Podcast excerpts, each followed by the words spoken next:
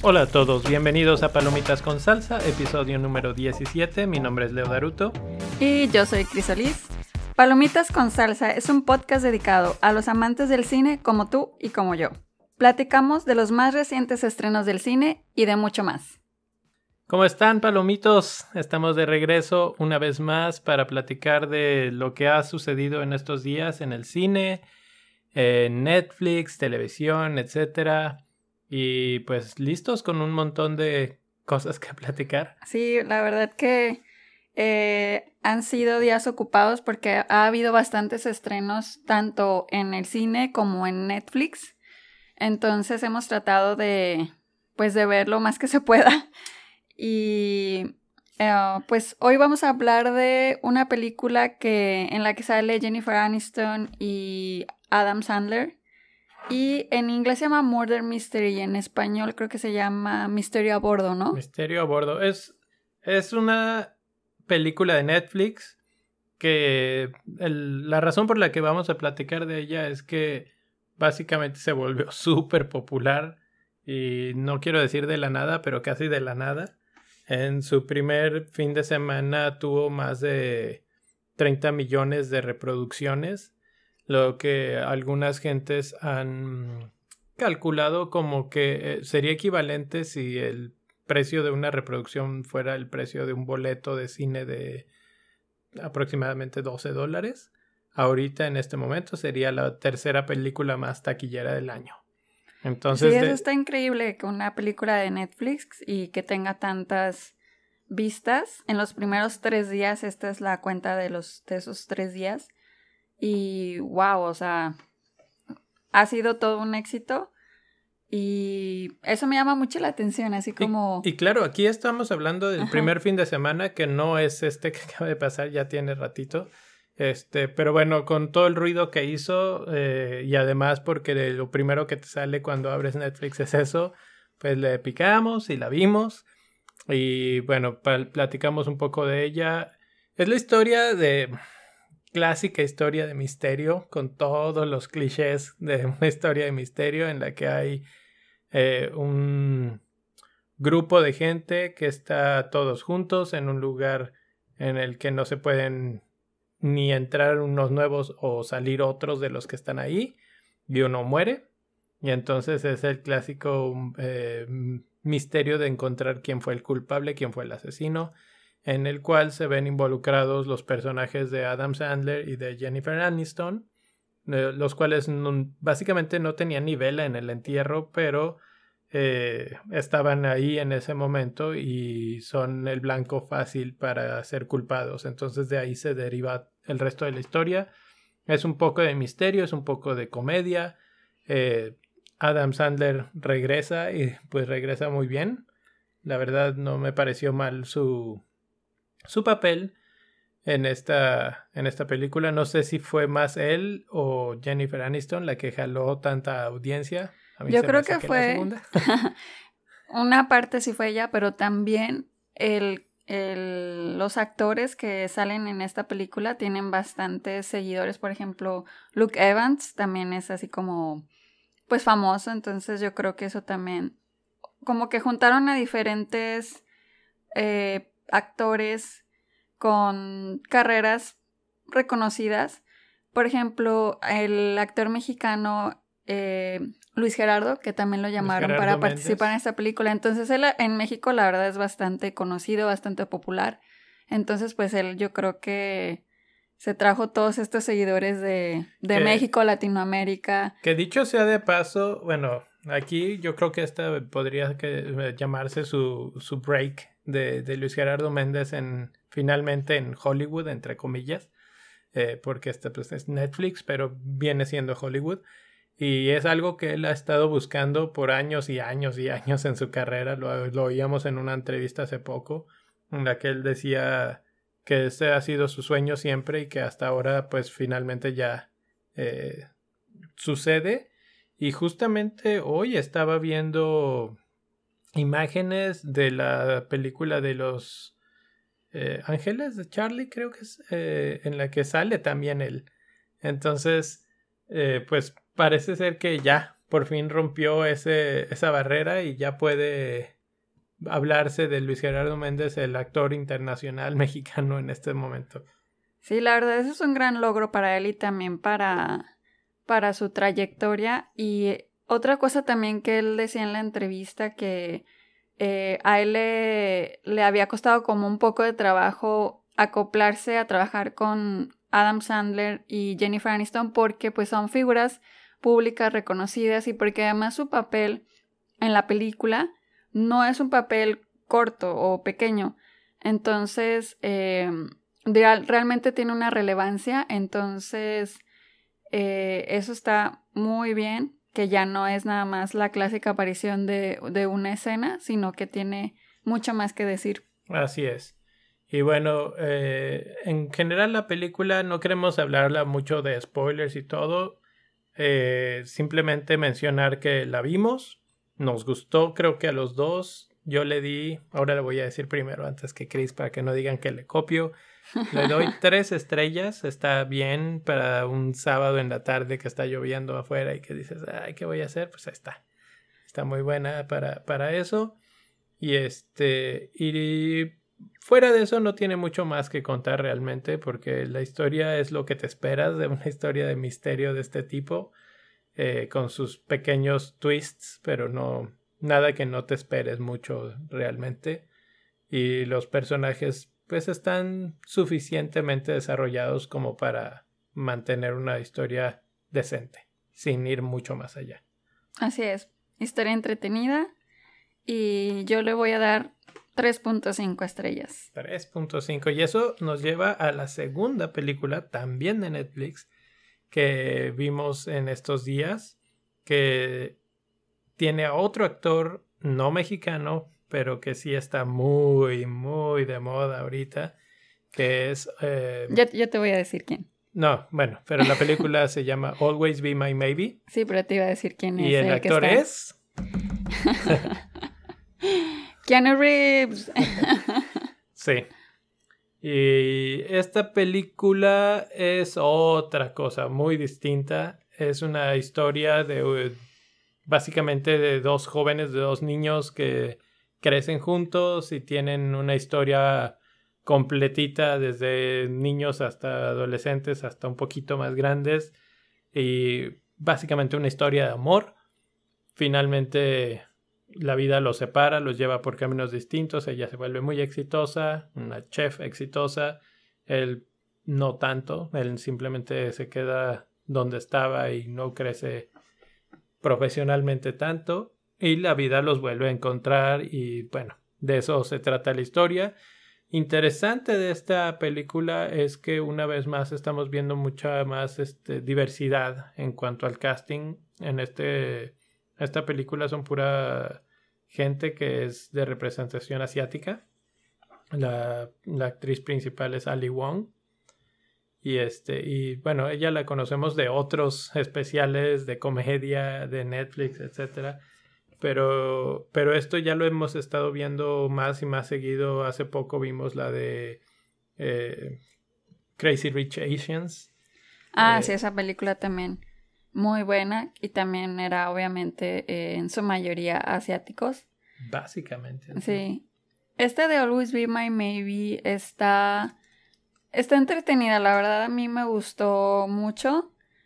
O sea, no tampoco para darle las cinco estrellas, pero me gustó bastante, o sea, porque estas son películas originales de Netflix, entonces la verdad no, no se ve alguna diferencia con las películas que salen en el cine, entonces es fácil una película que tú pudiste haber visto en el cine sin ningún problema. Entonces, la verdad, la producción, la calidad de los actores que consiguen, etcétera. Entonces, eh, se me hace que se están realmente esforzando para, para dar lo mejor al, al público.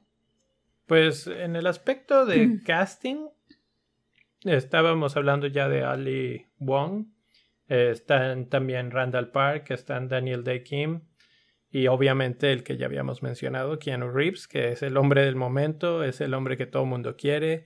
eh, y que se sacaron la lotería porque sacaron la película en el momento en el que está en lo más...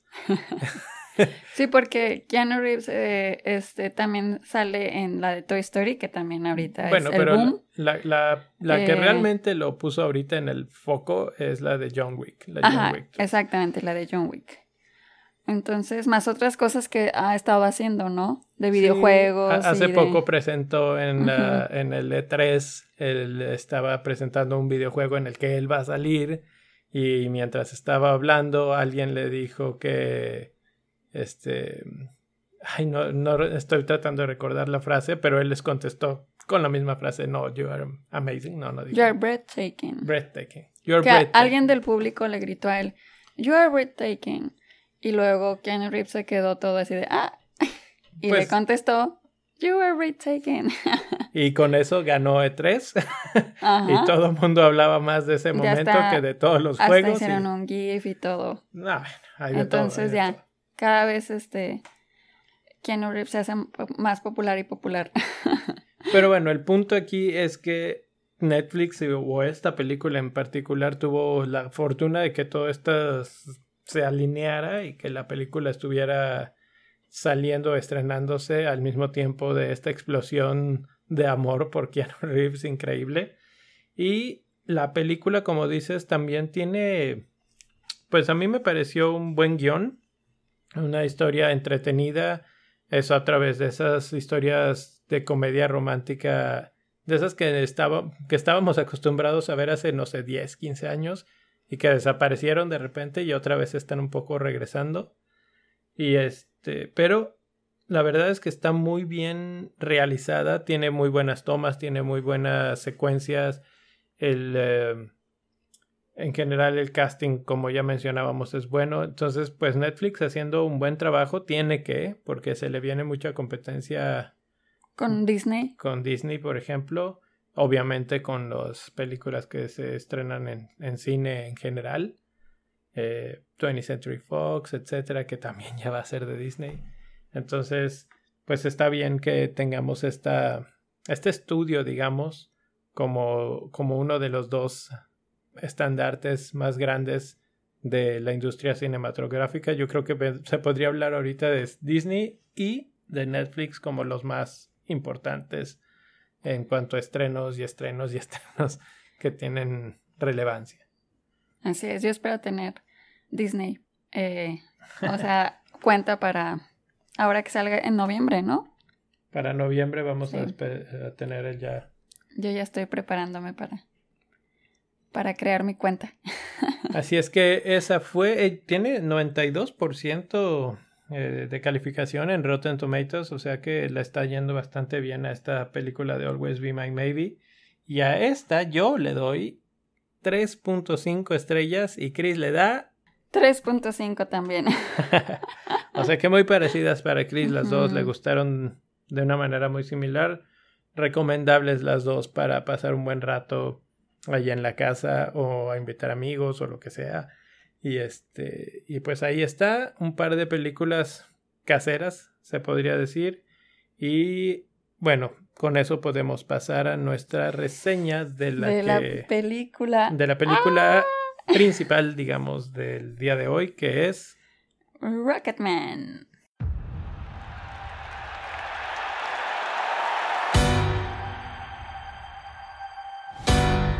There are moments in a rock star's life that define who he is. Where there was darkness, there is now you.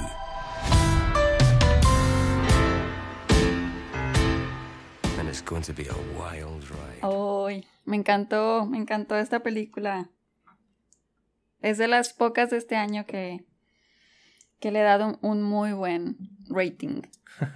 Sí, Chris salió diciendo que le iba a dar cinco estrellas y luego dijo, bueno, déjame, lo, lo, lo, pienso, lo sigo y, y ahorita en el podcast te, te comento al final qué, qué decido. Nada más para dar un poco de background, aunque presiento que ya todo el mundo sabemos qué, qué es, de qué, de qué se trata. Es una historia que cuenta la vida de Elton John. Eh, Elton John, como todos sabemos, en este caso pues no ha muerto, entonces a diferencia con otras mm, eh, películas biográficas de músicos, eh, aquí estamos viendo al, al mismo personaje siendo parte hasta cierto punto de la película. Eh, dio ideas y conceptos que fueron usados en la película y todo eso lo hace un poco diferente a lo que hemos estado acostumbrados hasta cierto punto.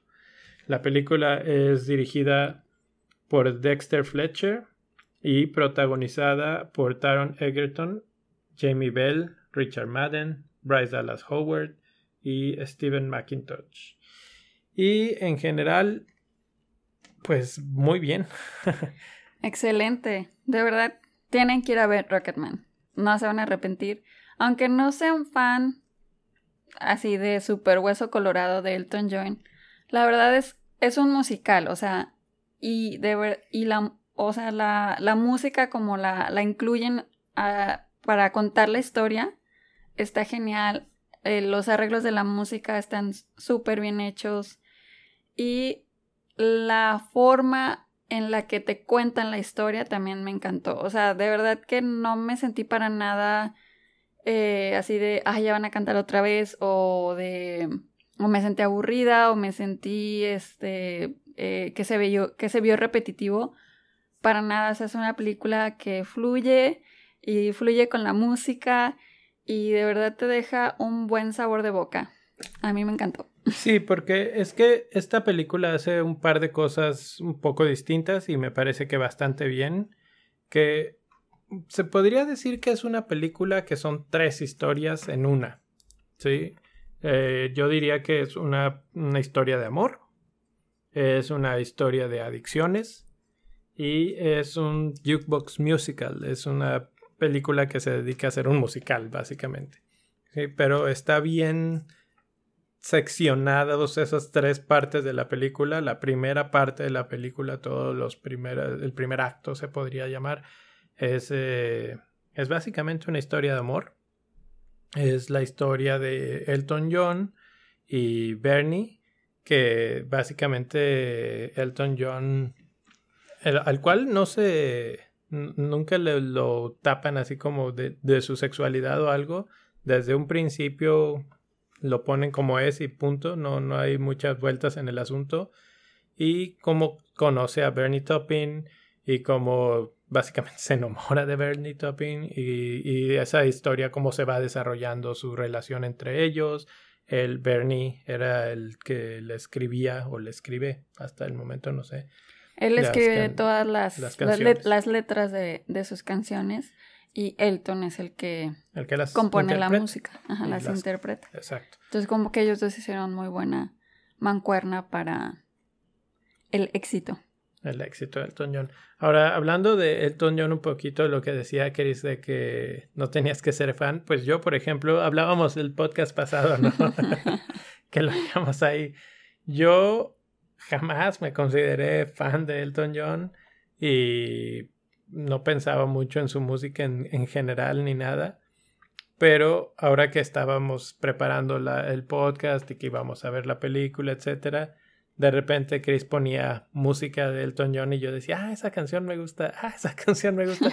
y resulta que me gustaban muchas de Elton John que ni siquiera sabía que eran de Elton John porque de eso que las oyes allí, por allí, por en algún lado y no sabes quién, quién está cantando, pues ahora ya sé que es Elton John y ahora resulta que sí me gustaba su música. Exactamente. yo creo que eh, todos hemos, eh, eh, estamos en la misma situación. O sea, yo escuché varias canciones de él por mi mamá y me acuerdo mucho de niña que ella las ponía y se quedaron en, mi memoria. O sea, las más populares, las más por las que él se hizo famoso son las que yo inmediatamente reconozco. Hay otras que sí, de verdad no, no sé cuáles sean de Elton John.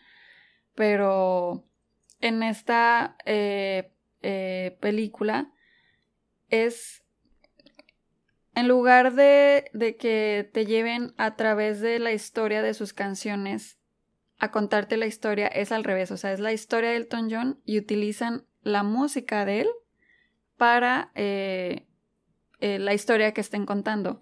O sea, eso es lo diferente con, por ejemplo, con Bohemian Rhapsody que... Bueno, ya, ya salió, ya salió la comparación. Sí, era inevitable. era inevitable la comparación, porque por ejemplo con Bohemian Rhapsody eh, te cuentan la historia de, de, o sea, se van cronológicamente contando. Básicamente es la historia de las canciones. Cómo, cómo fueron surgiendo las canciones. Y va cronológicamente. Entonces, comparado con esta de Rocketman es no, no, sigue, no sigue un orden cronológico la, la música, pero sí la historia de Elton. Se toma muchas libertades. eso es otro de los puntos que quería mencionar. Esta historia se toma muchas libertades en varios sentidos. Uno, el que menciona Chris de la música. Hay canciones que aparecen en la película en épocas o edades de Elton John en las que él todavía no las ni las conocía, ni las cantaba, ni nada pero en la película aparecen porque en ese momento hacen sentido. Y eso es algo que hasta cierto punto se le agradece a la película, que no esté con esa rigidez de que, ay, no, pero esta canción pasó 20 años después. No importa. En este momento de la película queda, bien. Poner esa canción. Entonces, este, esa es una. La otra es que tan, por lo mismo, pues no es la historia de las canciones, o sea, no es, no estamos haciendo un recuento de, ah, sí, Elton John era un niño, que luego se hizo así, que luego se hizo así, que luego sacó esta canción y así fue como se le ocurrió la canción. En algunos momentos puede que sí, pero en general la película no utiliza... No fluye de esa manera. No utiliza la música de esa manera, la utiliza más bien en el fondo de la... Es, es básicamente el soundtrack de la película. Sí, de, de, la escena, de lo que se esté viviendo en ese momento y eso está genial. De verdad que supieron escoger eh, la canción, supieron escoger eh, el... Pues sí, el arreglo también de, de ellas y otra cosa también que yo estoy sorprendida con esta película es del actor, del, del el que interpreta a Elton John, que se llama... Taron Egerton. Que lo Taron, ¿no? Taron Egerton. Que lo conocemos por la de, de Kingsman. Que Chris no la vio, pero yo sí. y como que tú los ves en las dos y dices, como que no, no se te ocurriría que de repente... ¿Él pudiera cantar? Sí. No, wow, es que canta increíble, o sea, de verdad que él, él siente que es un actor así, de verdad, en toda la extensión de la palabra, sabe actuar, eh, sabe cantar, eh, pues sabe hacer de todo así lo que se espera de, de un pues actor. Tiene muchos tipos de escenas este, difíciles, digamos, tiene escenas de la, toda la parte de la adicción, toda la parte del de los excesos y del éxito y de cómo Elton John se le sube la fama, digamos, hasta cierto punto. Eh, obviamente, él interpreta las canciones. Elton John eh, específicamente dijo, yo no quiero que estén haciendo playback de lo que yo canté. Como en Bohemian Rhapsody. Como sucede en Bohemian Rhapsody. Sino que aquí es, tú vas a actuar, tú vas a ser Elton John. Bueno, sé Elton John. Y entonces hay muchas este, entrevistas y, videos en YouTube, etcétera, en el que pueden ir a ver y encontrar cómo hablaban entre ellos, cómo se conocieron y cómo fue ese proceso de meterse en el personaje y decirle, yo era así. Yo sentía esto. Yo sentía esto y entonces... ajá, que eso también es una ventaja sobre la de Bohemian Rhapsody de que yo, Elton John esté vivo y que él pudo haber, pudo decirle así, sabes que me sentía súper mal en este momento y esta canción, con esta canción yo expresaba tal y tal y tal cosa. Entonces, eh, por eso también yo siento que esta película de verdad es, es así como un, un, un gran homenaje para Elton John porque además de que alguien esté interpretando su vida, la persona que lo hace, lo hace de verdad muy bien. O sea, no, no deja nada que desear. Y las canciones también, o sea, él, algo que Elton John también quería era que no cantara igual que él, o sea, que no, que no fuera... Un imitador. Ajá, que no fuera un imitador. Entonces, el, el actor, eh, Taron Egerton, tuvo su pues ese entrenamiento también de, de, de, cantar, eh, pues no sé cómo decirlo, pero eh, de forma similar, pero sin imitar a Elton John, o sea, que fuera único, pero a la vez que diera ese, esas emociones, esos, eh, sentimientos que Elton John lograba transmitir. Y eso a mí se me hace genial. Pues ahí está, esa, esa parte de la película es otra de las cosas que la hace muy interesante. Obviamente sí tiene, sí cae en ciertas eh, cosas que son muy típicas de estas películas. O sea, sí es la historia de un niño prodigio que encuentra en la música su pasión, que pues... Y que eso era verdad, él, él, era un niño prodigio. Eh, exacto, hemos, hemos visto ahora otras entrevistas en las que hablan gente que conoció a Elton niño y que efectivamente es como lo retratan un poco en la película de que él podía escuchar una melodía una sola vez y así de oído agarrar, sentarse en el piano y reproducirla perfectamente bien. Que eso, bueno, pues eso es un prodigio. Y, y así lo retrata la película. Y básicamente él vive para la música el resto de sus días. Y este, bueno, hasta la fecha. que, de hecho, eh, por ahí vi que ya está próximo a decir hasta aquí. Por lo menos para tours. Ya no, ya no va a estar haciendo tours.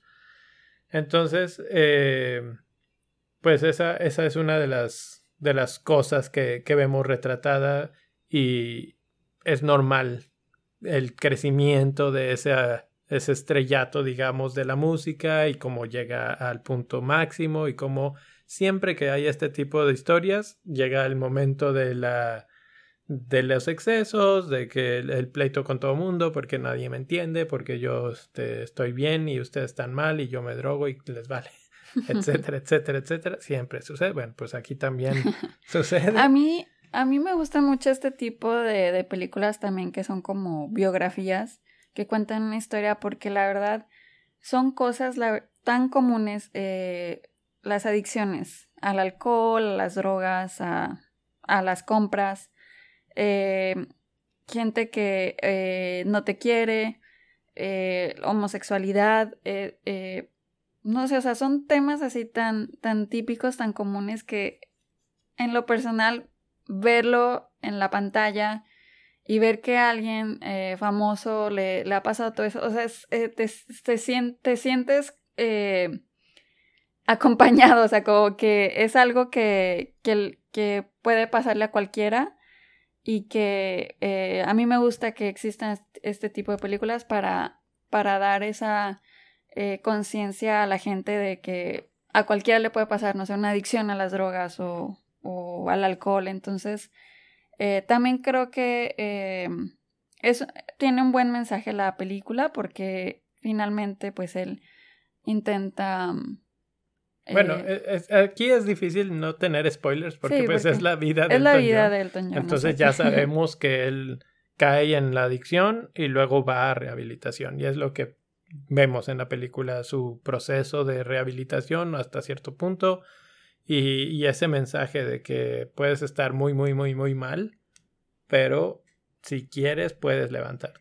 Exactamente, entonces yo creo que eh, me, parece muy bien que haya, eh, que haya este tipo de películas para que la gente pueda identificarse con alguien y ver eh, un ejemplo de cómo, cómo salir de, cualquiera, de cualquier situación que, que estén viviendo.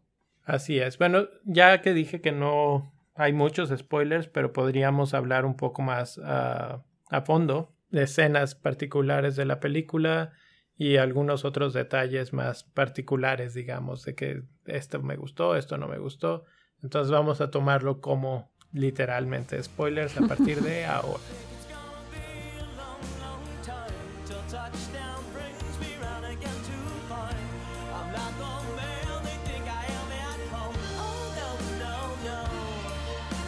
Y vamos a platicar de eh, cuál fue tu escena favorita de esas que se te quedaron grabadas de la película. Me encantó una escena que es en su etapa en la que él eh, estaba pasando por, por su peor adicción a las drogas, porque él, él tomaba muchas, em, pues tomaba, eh, sí, fumaba cocaína y, eh, sí, ¿no? No. Y, pero además también tomaba muchos medicamentos de, de, farmacia. Como que se la agarraba y se los tomaba así todos. Eran, pastillas para los, el estrés y los Sí, pastillas para el estrés. Entonces abusaba de esos medicamentos. Y, eh, o sea, me gusta mucho una escena donde te están platicando eso y esa, esa vez que eh, estaba, él, él tenía una fiesta, ¿no? No sé si puedas así como platicarnos más o menos lo que estaba pasando alrededor, porque se me está olvidando. A, a, Chris se le va la onda un poco a veces, señores, pero no, eh, sí, está muy, muy sencillo. y esto, de hecho, sí ocurrió, él lo platica que sí, sí hubo un punto de su vida en el que estaban en una reunión, él se separa de la ¿por reunión. la reunión? Era pues, una... era una reunión, no, no hay así como que... Creo que era una celebración de su... Estaban celebrando algo en su casa, en su mansión, y él se separa de la fiesta, se va, se mete como 400 mil pastillas y, este, y dice, me voy a matar en este momento. No, no me recuerdo si en la película lo dice, pero en la vida real así pasó. Ok, entonces sí, dice, me voy a matar, se sale del cuarto en el que está y empieza a caminar eh, eh, por la casa por la, por la eh, donde vivía. Y obviamente él vivía en una casa pues muy lujosa y tenía una alberca, etcétera. Entonces empieza a caminar alrededor de la alberca donde está toda la gente. Y a partir de ahí esa escena es por lo que me gusta mucho, porque él va caminando y la gente no se da cuenta de que algo anda mal, o sea, como que lo voltean a ver o están entre ellos platicando y pues no, o sea, no, no les importa. Entonces, allí el sentimiento que a mí me dio es que eh, era muy triste que él, a pesar de estar rodeado de mucha gente, pues estaba solo. Entonces, eh, eso fue una cosa bastante bastante impactante. Creo, ah, perdón por interrumpir, pero ese es uno de los muchos mensajes de la película, que no importa qué tan exitoso seas y que tanta gente esté a tu alrededor, muchas veces puedes estar muy solo esto lo vemos mucho en muchas películas de artistas y de gente famosa y aquí pues una vez más. Exactamente, entonces se para al filo de la alberca y se deja caer. Entonces, en cuanto él se deja caer, se ve que se está hundiendo y empieza a sonar la canción de Rocketman. Exacto, es la primera vez de hecho que suena Rocketman. Pero la verdad es una eh, sintonía así tan ay, no sé, me, eh, como, como triste, melancólico. Y cuando él va cayendo de la, o sea, a más hacia el fondo de la alberca, él voltea a ver, a ver hacia abajo y ve a, se ve a él mismo, pero de niño, tocando el piano. Y ay, no, no sé, me, esa escena me impactó porque eh, se voltean a ver ellos dos y Elton John de grande se le queda viendo así como de, perdóname por todo lo que te, he eh, llevado a hacer, etcétera. No sé, todo eso se me vino a mí a la mente. a ver, déjame pongo un poco de contexto en todo esto. Él, cuando es niño, pues desde entonces te das cuenta que es un prodigio de la música, etcétera, etcétera. Y el niño quería desarrollar su música de la manera más, eh, no sé, sana, se podría decir, posible. Pero pues cuando crece la vida lo lleva por todos los caminos que lo lleva y termina siendo pues un adicto a las drogas, a los medicamentos, etcétera. Y esa escena sí se voltean a ver niño y adulto como diciendo el niño, ¿qué hiciste, ¿Qué hiciste conmigo? Conmigo. Y entonces a mí es una escena muy poderosa, la verdad, así porque eh, o sea, tiene como mucho significado también porque ahí fue donde él tocó fondo, que se expresa con él estando en el fondo de la alberca. Eh, y pues se da cuenta que, que, no está siguiendo lo que él se, tal vez se prometió desde niño. Entonces, eh, esa, y además todo, todo esto con la, el, el fondo de la canción de Rocketman eh, está genial. Fue mi escena favorita. Eh, yo tengo que, este, no, no, puedo más que concordar con toda esta opinión. Esa escena, esa parte de la película fue, se podría decir que clímax. Y es muy buena. Yo tengo una palabra aquí que, que se me viene a la mente para, para describir esa escena, que hay, hay una sinestesia muy importante ahí por el uso de la paleta de colores que está, eh, que, que decide usar el director, porque él cuando se hunde todo se vuelve azul, que es un lo, uno lo puede relacionar con un sentimiento de, tristeza. De tristeza, de frío, etcétera, que es exactamente lo que tú ves en la pantalla. Entonces hay una sinestesia muy profunda en ese, en ese momento, en esa escena. Eh, todos esos significados que están ahí incluidos. es, es, una escena que dice mucho sin decir nada.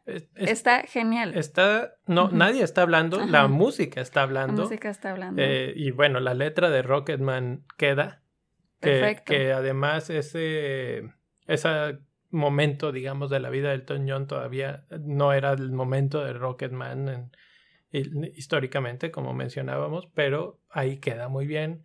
El cómo, cómo se va hundiendo hasta el fondo, cómo la gente se avienta a la alberca y se ve todo como en cámara lenta. Es una escena sumamente bien trabajada, bien lograda, pero además esa escena termina eh, con un par de días después, él tiene un concierto en el estadio de los Dodgers y, y justamente así pasa aquí. O sea, la canción de Rocketman sigue y él lo sacan de la alberca, está bien, etcétera. Y, lo salvan. Y, sí, lo salvan, sale al escenario, digamos, de los, del estadio y batea un, una pelota eh, que en entrevistas él ha dicho que siempre bateó esa pelota, que no es, no es este, simulación por computadora ni nada. Eh, total, ahí termina esa escena realmente. Es todo ese circo, es un círculo de desde me voy a matar, se avienta a la alberca, se hunde, se levanta, va y batea hasta el otro lado, un jonrón. Sí, o sea que eso de hecho sí pasó en la vida real, o sea, tuvo esta sobredosis y a, las, y a los 15 días él fue y... No, ¿cuáles 15 días? Fue días después. O bueno, días después fue y dio este concierto en el Dodge Stadium. Dodgers Stadium. Dodgers Stadium. Perdón. sí, pues, es otra cosa. Pero bueno. bueno, entonces, eh, o sea, eso también a mí me llama, todo, o sea, toda esa escena a mí me llama mucho la atención, o sea, después de estar casi muriéndote, vas y das un concierto que, que es uno de los más icónicos. Exacto. Entonces... Esa capacidad de los altos y bajos tan profundos, tan marcados que su vida lo marcaban, o sea, que así él ha sido. Y esos, esos altos y bajos te llevan en la película, así es. Vas desde lo más alto hasta lo más bajo en cuestión de segundos muy, muy bien ejecutados. Hay otra escena que a mí también me gustó mucho, que es cuando eh, Bernie Topping le da la letra de la canción Your Song. Eh, para este momento, Elton ya le, confesó que está enamorado de, él, de Bernie. Y Bernie como que pues básicamente le dice, pues yo te quiero mucho, pero pues no de esa manera. Entonces como que hay una especie de que le rompió el corazón, sin embargo, segundos después le da la letra de esa canción como diciéndole, esta es tu canción, esta la escribí para ti, etcétera, etcétera. Y todo esto pasa en la casa de Elton, en la que él toma la letra de la canción, se sienta con ella en el piano y empieza a componer la música. Y así es como platican que él componía. Se sentaba y él veía la música enfrente de él y la empezaba a tocar y así salían las canciones. Y la escena es también muy poderosa por cómo va pasando todo alrededor de él, porque él se sienta en el piano y empieza a tocar, etc. Pero su mamá, su abuelita están alrededor de él y de, de, plano se detiene todo alrededor de él, básicamente como si se detuviera el tiempo para escuchar lo que está naciendo en ese momento, que es la canción de Your Song. Esa escena también muy bien. sí, también está, es muy significativa porque está él en su casa, así como tocándola, y esa canción es también muy icónica actualmente, entonces eso también como que esa sensación de, de, de él así tocándola tan, tan simple, sin saber en lo que se iba a convertir. Así es. Entonces, esas dos, yo creo que las dos favoritas de, de todo, de toda la película. Eh, hay muchos pequeños, así como pincelazos. Está, está interesante, por ejemplo, cómo manejan el inicio. El inicio se ve como que él va caminando en un pasillo y que va a abrir unas puertas y tú lo primero que asumes es que va a entrar al escenario y va a empezar a cantar. Y ah, al contrario, lo que está haciendo es entrar en un salón grande en donde hay, se conoce como una junta de, eh, de adictos, no sé. De rehabilitación. De rehabilitación, sí. Y, este, y lo que va a hacer es básicamente pedir ayuda. ¿sí? Entonces es otra, otra de esas cuestiones que fueron interesantes de cómo manejaron. Cómo empezó la película. Cómo empieza y, y en general es la forma, es el en instrumento la que está contada la historia. para contar la, la historia. Entonces él se sienta en esta sala de rehabilitación y cuenta. Y otra cosa también que yo me di cuenta fue que cuando, eh, bueno, el John era muy, mm, era muy característico que él en sus shows llevaba así de que miles de cosas puestas. Cuando, Ah, él, sí. cuando él llega a la rehabilitación, al grupo, llega con su último traje, que es así como súper exótico. Y yo me fui dando cuenta que a través de la película él se va quitando cosas. Y de hecho ya hasta el final él se queda sin ese traje. Entonces yo siento también que esa es como una, Simbología. una simbología de que él, gracias también a esta rehabilitación que él tuvo, pudo quitarse como todos esos rencores, porque él tenía mucho rencor hacia sus papás porque no lo aceptaban Más como, que nada a su como él era. Y a su mamá también porque cuando él le expresó que, que era homosexual, su mamá le dijo que nadie lo iba a querer. Entonces Sí. también él- Esa escena también es durísima, sí. durísima. Cuando, cuando él, eh, alguien le dice, tienes que decírselo a alguien, tienes que decírselo a tu mamá.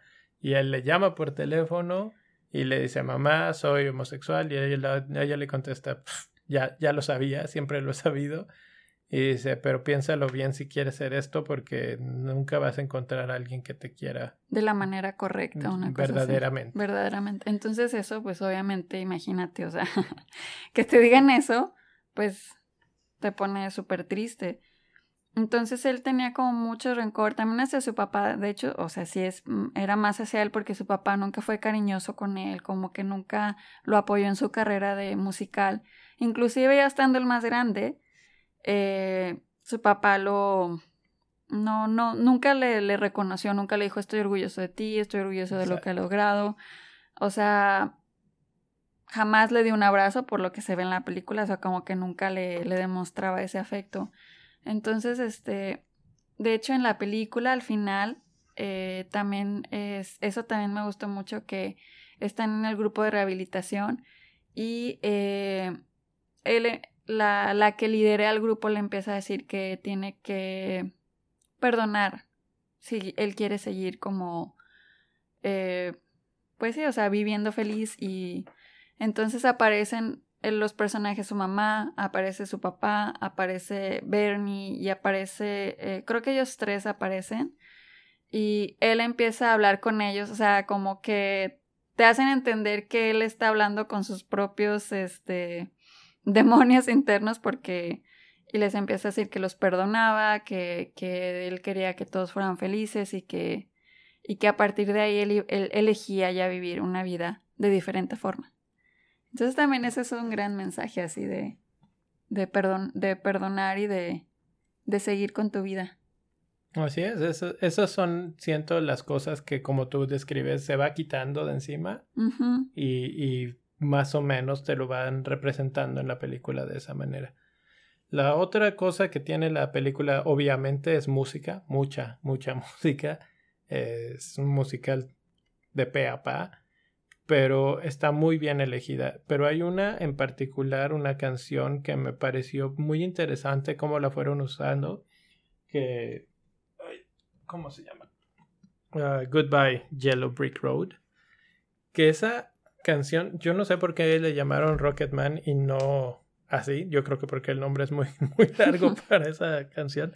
Pero esa canción es recurrente en muchas escenas de la película pero además, una vez más, eh, la dirección musical de la película es excelente porque entonces esa aparece en diferentes etapas y momentos de la vida de Elton cuando va entrando en cada escena y entra con diferentes musicalizaciones y formas de la melodía. Hay veces que es un poco más sinfónica, hay veces que es en piano, hay veces que nada más se alcanza a oír así como que ahogada en el fondo y todo eso tiene mucho contraste o mucha, mucho que ver con el momento que estás viendo tú en escena. Hay veces que no está pasando, más bien que no está hablando nadie, pero que está esta canción como introduciendo el sentimiento, este, eh, cómo la música te puede transmitir cosas. Bueno, pues utilizaron muchas veces eh, Goodbye Yellow Brick Road eh, a tal punto que finalmente va, va, como encrechendo a lo largo de la película y cuando él finalmente decide ir a buscar ayuda, está a punto de ir a salir a un concierto y se, en lugar de irse hacia la hacia la puerta, digamos, del, del escenario, se va hacia la puerta de la salida, toma un taxi y se va. Y ahí es cuando la canción rompe por, por primera vez completamente y la escuchamos ya un poco más completa. Entonces ese uso de la canción, de la música en sí, muy, muy interesante, muy bien logrado, la, la, la musicalización y cómo la fueron integrando de tal manera a la película excelente para mi punto de vista. Sí, de acuerdo. La, la música está de verdad genial. Mm, yo no le tengo ningún pero a esta película. Lo cual nos lleva, a menos de que tienes alguna otra cosilla por ahí que quieras platicar. Hay, hay tantas cosas, pero bueno. Sí, bueno, nada más una cosa que me llamó mucho la atención es que al final de la película, o como en todas estas películas de biografía, te pasan fotos de la gente o de cómo se veía él en tal cosa, ¿no? Pues pusieron una foto de él de niño y la foto del niño que lo, ah, que lo caracteriza en la película y están igualitos. Muy bien, el Está increíble. Sí, entonces ahí este, de verdad que sí le pusieron muchas ganas a, al casting, a, a los movimientos, al, a la ropa, eh, todo muy bien. Hay, ahorita que estabas mencionando eso, hay otra curiosidad eh, medio interesante, digamos, ahora que ya mencionabas lo de la película de Bohemian Rhapsody. En la película de Bohemian Rhapsody aparece el que es como el representante de, de Queen en aquellos momentos, es John Reed. En esta también aparece John Reed y también es el representante de, John Lennon. Son dos actores diferentes en, este, en esta película, es Richard Madden. También lo, pueden ubicar más fácilmente tal vez como eh, Rob Stark en Game of Thrones últimamente. Pero, pero ahí está. Entonces, eh, he leído varios comentarios ahí por en internet que dicen hubiera estado genial que hubieran tenido al mismo actor en las dos y que, y que ese fuera como el, el, Nick Fury de estas películas del universo cinematográfico de biopics de músicos. Y que, y que de repente dijeras, ah, todo esto existe en el mismo universo. Obviamente existe en el mismo universo, pero, pero bueno, es un detalle curioso que en las dos es más o menos relevante en la parte de la película, digamos, el, personaje de John Reed aquí, bueno, pues es muy relevante porque no solo es su manager, sino que es su pareja hasta cierto punto en un buen tramo de la película hasta que John Reed le sale con cosas y lo básicamente lo abandona. Eh, entonces, bueno, otro, otro de esos detallitos, datos curiosos que, ¿Qué pasa? y bueno, otro dato curioso es que el verdadero nombre de Elton John es Reginald Kenneth Dwight. Y de niño se le llamaban Reggie, de hecho, En, la, en la película serie que le dicen Reggie. Pero es hasta mm, cuando es más grande y que toca en una banda que se llama Bluesology, que se quiere cambiar el nombre. Entonces elige llamarse Elton John gracias a que escoge los nombres de, de, sus, de dos de sus compañeros de esa banda. Uno se llamaba Elton y, otro se llamaba John, bla, bla, bla. Y él dice, yo quiero llamarme Elton John. O sea que la teoría de que él escogió eh, pues este nombre gracias a John Lennon, no, no es cierto. Esa es una teoría. No, bueno, aquí en la película, si pasa, la primera parte, la parte de Elton, si la, si la describen correctamente. Él toma el nombre de Elton de uno de los compañeros de su banda que se llamaba Elton y él en un punto le dice, él siempre tiene este, esta lucha interna de que quiere ser alguien diferente al que ha sido durante todo este tiempo por, por esto mismo que hablamos del rechazo de su familia, etcétera, y él siente que hay algo mal con él. Y entonces una de las formas que él busca despojarse de eso es decir, bueno, no voy a seguir siendo Reginald Dwight, voy a convertirme en alguien más. ¿Quién más puedo ser? Ah, bueno, pues ahora me voy a llamar Elton. Sí, y así se queda, como que él va a ser Elton. Y en la película describen que él está en un, como en una entrevista en un estudio, y le preguntan cómo te llamas, y él contesta Elton, y voltea a ver una foto eh, en la que sale John Lennon, y ahí es donde se le ocurre decir John, lo cual no es no es cierto, no fue así como es por el nombre de uno de sus compañeros de esta banda a la que pertenecían de, de Bluesology. Y de hecho, el nombre completo, digamos, es Elton Hercules John. Ese es su verdadero nombre artístico completo. Sí, no es. Eh, la verdad, ah, en general, así, la vida de, de él eh, una vida bastante sufrida por esto mismo que, que, que hemos comentado, que él siempre tuvo esta lucha entre, eh, entre que él sabía que él era homosexual y la no aceptación también por parte del mismo de, de ser así.